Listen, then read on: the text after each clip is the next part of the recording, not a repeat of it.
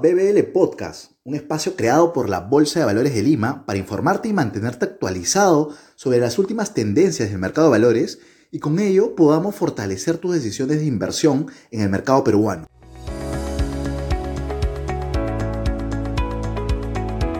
Bienvenidos a un nuevo episodio de BBL Podcast. En esta ocasión conversaremos sobre qué oportunidades podemos encontrar en el mercado en medio de un entorno complejo para la toma de decisiones. Para ello nos acompaña Luis Orbegoso, director de inversiones en Incremental Sociedad Gestora de Fondos.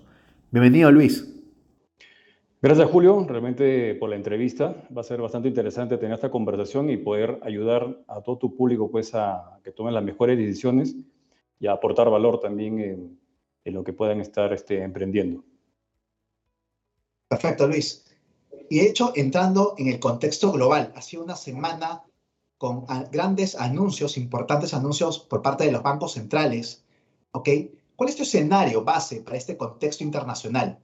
¿No? Y si de tu escenario base, ¿estamos cambiando una recesión?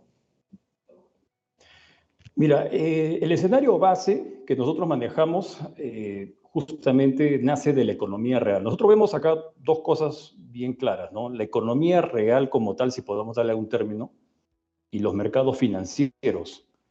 Ahora creemos que por este tema de la subida de tasas de la Fed, los mercados financieros están eh, cayendo en un pánico sobredimensionado, eh, mientras la economía real está realmente andando, saliendo todavía de una etapa de COVID, y más aún con China que está retomando, digamos, su, producción, su, dinamismo económico.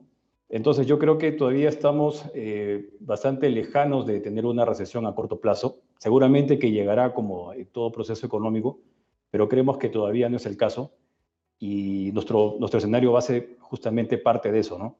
De que todavía este ciclo de las materias primas o los commodities todavía tiene para, para un tiempo más. Y creemos pues de que esto va a continuar. No sabemos exactamente cuánto tiempo más, pero creemos de que el ciclo todavía estamos quizás a la mitad. Perfecto, Luis. Mencionaste a China.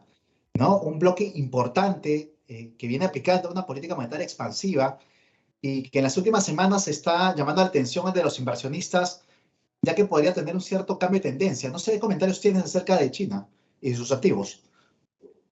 Mira, China es, sin lugar a dudas, el motor de la economía mundial. ¿no? Entonces, eh, en ese sentido, China ahorita está prácticamente haciendo lo contrario a lo que está haciendo el mundo occidental Mientras el mundo occidental, con Estados Unidos a la cabeza, se está contrayendo, siendo un poco ya más restrictivos con su política monetaria, China hace lo contrario. Más allá de las medidas de confinamiento, de COVID-0 que ha aplicado su gobierno, eh, está realmente aperturando, justamente recién han declarado, al menos grandes instancias del gobierno han declarado que van a apoyar a sus empresas.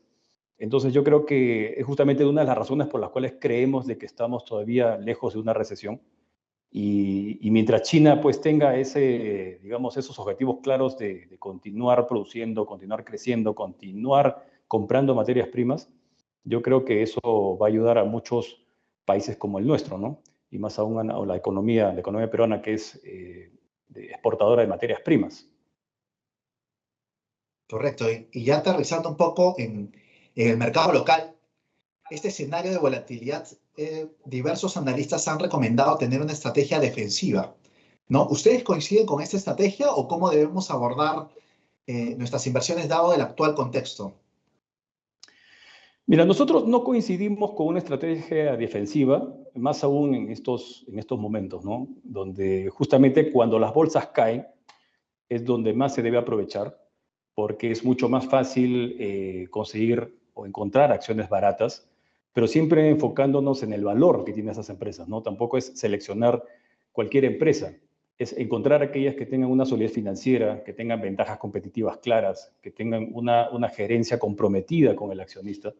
Entonces, esas, esas empresas que tienen ese valor, ese potencial económico bastante fuerte, son las que justamente en estos momentos se deben aprovechar porque cuando las bolsas caen, generalmente es lo que decíamos al comienzo, ¿no? El, mercado financiero sobredimensiona a veces las cosas que suceden en la economía real.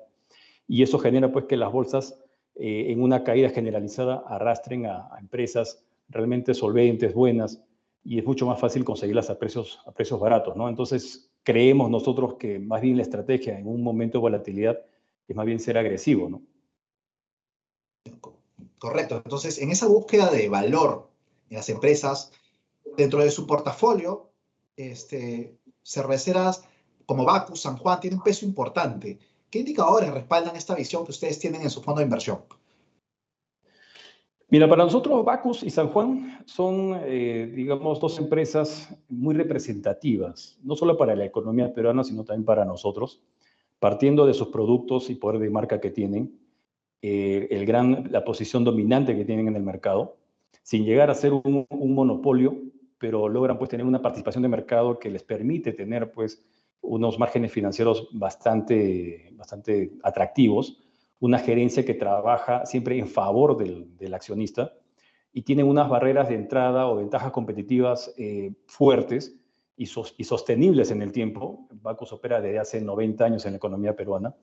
Entonces, eh, digamos, es un negocio modelo, ¿no? Que muy difícilmente lo puedes encontrar en el mundo en, en, estos días, ¿no? Y aparte, pues, la situación financiera que tienen ambas empresas, siempre es bueno recordar que San Juan es la subsidiaria de Bacus, pero estas dos empresas las tenemos por darle justamente esa fortaleza a nuestro portafolio, porque siempre antes de lo que suceda en bolsa, nosotros nos fijamos en, los negocios como tal, cuánto venden, cuáles son sus márgenes de ganancia, cómo la están manejando, cuál es su estrategia comercial, operativa, y qué tanto llega al consumidor, ¿no? Qué tan eh, resiliente es en los momentos de crisis, ¿no? Por ejemplo, en el tema de COVID, este, tanto Bacos como San Juan siguieron vendiendo, siguieron siendo rentables, mientras otras empresas de otros rubros cayeron en negativo. Entonces, estos son el tipo de empresas que nos gustan, ¿no? Y por eso tienen un peso bastante fuerte en nuestro portafolio. Ah, correcto. Y que estás ingresando al sector financiero, ¿no? Eh, eh, de hecho, el sector financiero, la utilidad neta alcanzada en este primer trimestre, está muy por encima de lo registrado el año pasado y de hecho también ah, el, rendimiento del patrimonio está por encima de los niveles prepandemia. Estamos en un punto de inflexión en este sector financiero y cuál sería en todo caso una mejor posición IFS, PBVA, BAP, ¿cómo ven este sector? Particularmente creemos que el, punto de inflexión ya fue hace varios meses atrás. ¿no? comenzó con cuando todos los mercados financieros se Luego vino este tema político. Bueno, fueron momentos en donde se podían conseguir pues, acciones eh, bastante baratas y hasta el de momento todavía aún se pueden conseguir con esta volatilidad que hay este, en el mundo. Entonces creemos de que ahorita hay una divergencia de valor bastante favorable e importante entre lo que deben valer las acciones de empresas como Credit Corp, como BBVA, versus lo que está costando ahorita o el mercado de valores le, está dando de precio. Entonces, nosotros creemos que esta subida de tasas también que, ha hecho el Banco Central de Reserva en estos últimos meses es favorable porque eso estimula justamente los márgenes de, ingresos de, los, de estos bancos. Asimismo, también por el flujo de dinero de las exportaciones. Estamos teniendo eh, hitos históricos en el ingreso de flujos por el tema de las exportaciones mineras. Entonces, todo eso va a favorecer al sector financiero porque después del sector minero son las, empresas financieras las que reciben todo ese flujo y luego se va a distribuir en los demás sectores. Entonces creemos firmemente que las acciones financieras están baratas, pero siempre eh, nosotros como buscamos el verdadero dominante del mercado, creemos de que Crédito es, digamos, el, que mejor se desenvuelve en el mercado y por eso es parte de nuestra cartera. Y es la única, digamos, financiera que, que forma parte de nuestro portafolio porque ha dado señales, ha dado muestras justamente de, ese, de estar por encima de su competencia. Por ejemplo, con el aplicativo YAPE, lo han hecho bastante bien, se anticiparon a su competencia y eso dice mucho justamente de la, de la gerencia, ¿no? Del nivel de competitividad que tienen y eso nos gusta mucho pues en las empresas que nosotros invertimos. Perfecto, entonces mencionas que este, siempre es importante monitorear diversos este, niveles de información que da la gerencia o la estrategia que aplica y qué tan rápido lo aplican frente a la competencia y por eso que Credit Corp pues resalta en su portafolio. En el sector minero, ¿no? un sector bastante este, dominante y atractivo en el mercado local, también ha registrado utilidades netas récord en el primer trimestre, consecuencia de los principales precios de los metales que han estado hacia arriba. ¿Ustedes consideran que, que vamos a seguir viendo estos resultados financieros este, bollantes, ese sector minero, este, algo que nos debe prestar atención ¿Cómo lo están viendo? Mira, es cierto que los últimos estados financieros de las, de las empresas mineras han sido muy buenos, pero obviamente pues en los negocios, en las ventas, en la economía, nada es lineal. Eh, justamente está habiendo esta corrección en los, en los precios de los, de los, minerales por la subida de las tasas de la, de la, Reserva Federal y está asustando a los mercados financieros. Siempre que tener siempre esa salvedad, los mercados financieros versus la economía real, que nosotros siempre tenemos esa diferencia. Entonces, eso va a originar pues de que las mineras de repente tengan una caída en sus, en sus ingresos o en los próximos ejercicios de corto plazo. Pero posterior a eso, yo creo que en un periodo de, de finales de este año para el siguiente, van a seguir con unas utilidades bastante buenas.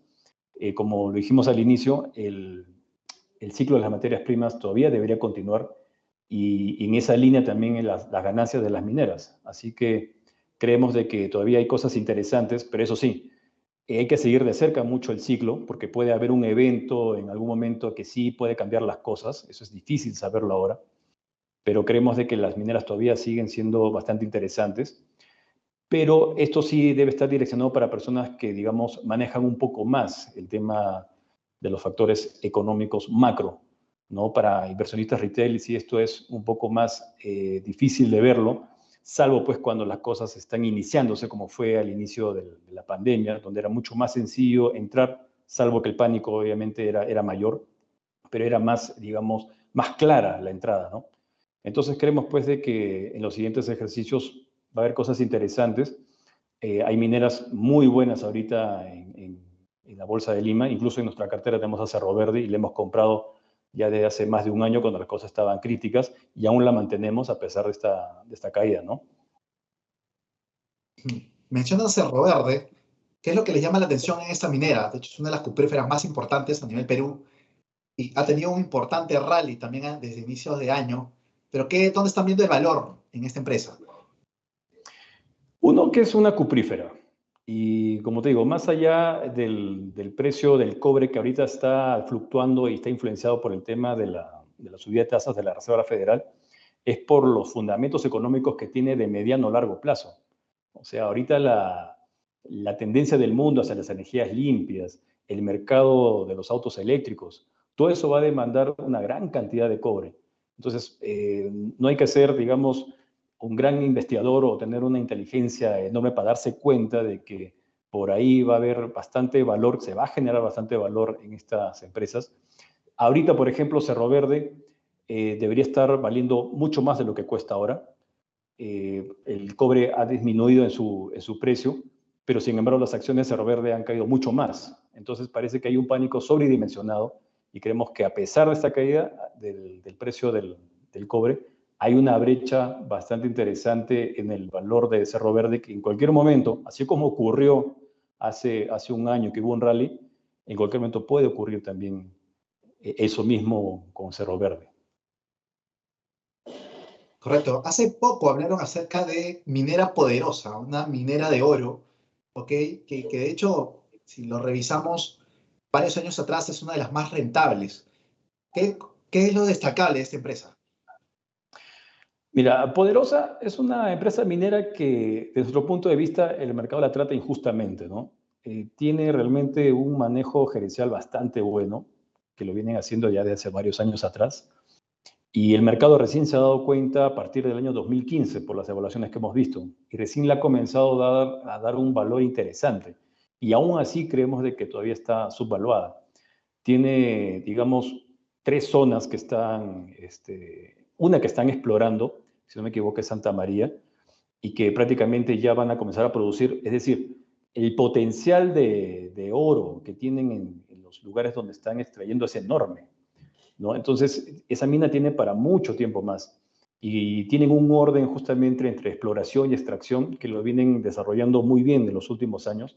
Y es justamente lo que le permite que a pesar de que el precio del oro fluctúa, le permite tener buenos márgenes. Entonces, creemos que Poderosa es una empresa que a pesar de ser minera y ser cíclica, genera valor mucho más que otras empresas de su mismo rubro, como es el caso de Buenaventura. En nuestro punto de vista, eh, creemos que Buenaventura está sobrevalorada, a pesar de que ha arrojado pérdidas hasta hace poco.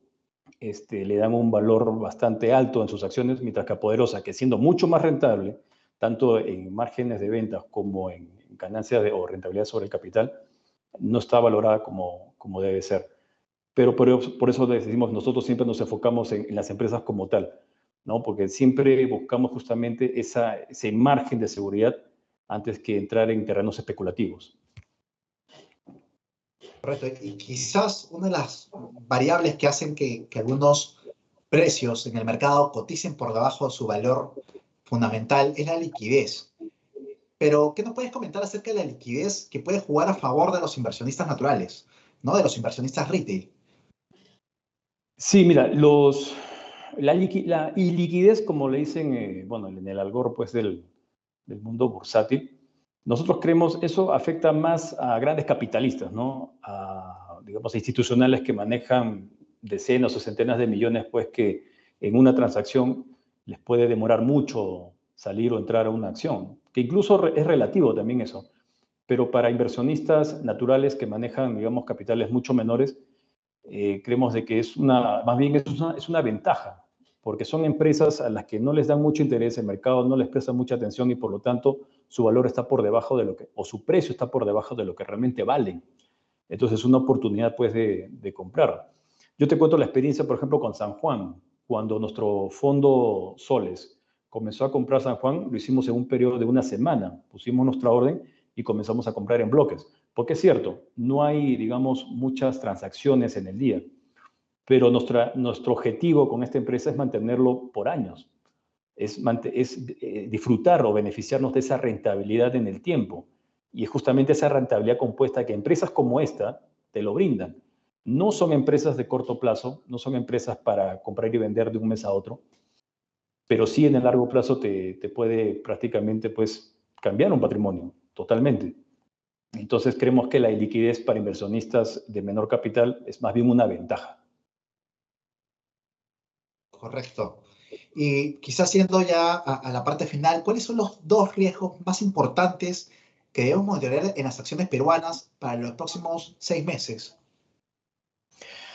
Los riesgos más importantes, desde nuestro punto de vista, es siempre seguir de cerca el ciclo de las, materias primas, ¿no? con todos estos eventos que están habiendo de la, guerra Rusia-Ucrania, que eh, eventualmente eh, favorece a nuestra economía porque eleva el precio de los combustibles, el precio de los granos, y eso pues arrastra también a los demás commodities, y eso repercute en que haya más flujo de dinero entrando a nuestra economía pero hay que seguirlo de cerca. Como te digo, es difícil saber si puede haber un evento de aquí a un tiempo en que cambie todo, ¿no? Que puede ocurrir. Pero por el momento las cosas están, están andando, digamos, en su curso, con sus vaivenes, obviamente. Y el otro factor es la situación política interna. Eh, nosotros creemos, a pesar de toda esta bulla política que hay, las, la estructura económica del país se mantiene intacta. Entonces, mientras eso se mantenga intacto, eh, empresas financieras, empresas de consumo, empresas eh, retail van a, van a beneficiarse en el tiempo. Pero siempre, como decimos a nuestros inversionistas que participan en nuestros fondos, siempre hay que enfocarse en los negocios que están detrás de esas acciones que, que están, digamos, cambiando de precio minuto a minuto en, en, una pantalla. Porque si uno se está fijando en cómo, qué es lo que hace o deja de hacer el mercado día a día, dejas de, de ver lo que realmente es importante, ¿no? La esencia misma del negocio que cuando tú mantienes una inversión por un tiempo, digamos, prolongado, porque nada funciona de la noche a la mañana, realmente consigues muy buenas rentabilidades. La importancia de ser paciente en, las inversiones, ¿no?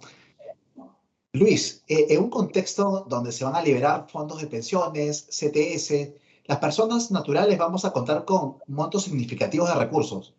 ¿Por qué debemos ver a la Bolsa de Valores de Lima como un mecanismo efectivo para invertirlo en un mediano o largo plazo. Sí, justo eh, esto tiene mucha relación con lo que hemos estado conversando, justamente por las divergencias de valor que existen hoy. Eh, como, por ejemplo, quiero poner un ejemplo y lo digo abiertamente, eh, por ejemplo, Credicor, creemos de que esa empresa debería estar valiendo por encima de los 175 dólares, es una valoración, una percepción nuestra, pero sin embargo, ahorita en la bolsa de Nueva York y también este, en la bolsa de Lima está, nos llegan a los 128, 125 dólares. Entonces hay una divergencia de valor y eso es lo que debería valer hoy, ¿no? En base a los factores actuales. cómo vaya evolucionando de aquí a unos años más, cuando, digamos, las cosas, digamos, se, se, se pongan un poco más normalizadas, la economía peruana también se, se, normalice, puede valer mucho más quizás. Entonces, acá el tema es saber seleccionar. Sí creemos de que hay mucho valor ahorita en la Bolsa de Lima. En la Bolsa de Nueva York está comenzando a ver mucho, con más claridad, ese, valor que se busca, que buscamos. Y nuestro mayor consejo justamente a los inversionistas eh, naturales que nos están viendo es de que no se dejen llevar por lo que haga o deje de hacer la bolsa. Fíjense, investiguen bien a las empresas. Hay los informes anuales que lo publican, está al alcance de todos, y que podemos justamente ver cómo se maneja un negocio en la economía real, más allá de lo que haga en la, en la bolsa. Entonces sí creemos de que hay oportunidades muy claras ahora en la, en la bolsa local. Perfecto, Luis. Muchísimas gracias por tu tiempo, disposición y por toda la información compartida. Creo que es de mucho valor. No, gracias a ti, Julio. Realmente es un placer tener estas conversaciones. Creo que ayuda a muchas personas a, a tener más claras las decisiones que, que, que deban tomar en, el mundo bursátil. El mundo bursátil hay que dedicarle mucha, mucha pasión, mucha entrega, leer mucho, informarse, educarse. Entonces, antes de tomar una decisión, es nuestro mayor consejo. Siempre es leer e investigar antes de, invertir por, porque alguien te lo dijo, por alguna, un rumor. Primero es enfocarse en la esencia misma de los negocios que están detrás. Perfecto, Luis. Muchísimas gracias. La Bolsa de Valores de Lima agradece su participación. El objetivo de esta entrevista fue dar visibilidad a la opinión profesional de un destacado participante del mercado y con ello puedan fortalecer sus decisiones de inversión en el mercado local. Si desea obtener mayor información, los invitamos a ver nuestra nueva página web www.bbl.com.pe sección Productos para Inversionistas. Asimismo, recordarles que pueden escuchar esta entrevista en nuestro nuevo podcast en Spotify. Búscanos como Bolsa de Valores de Lima, dar like y recomendar a tus amigos y contactos. Muchísimas gracias y gracias por todo.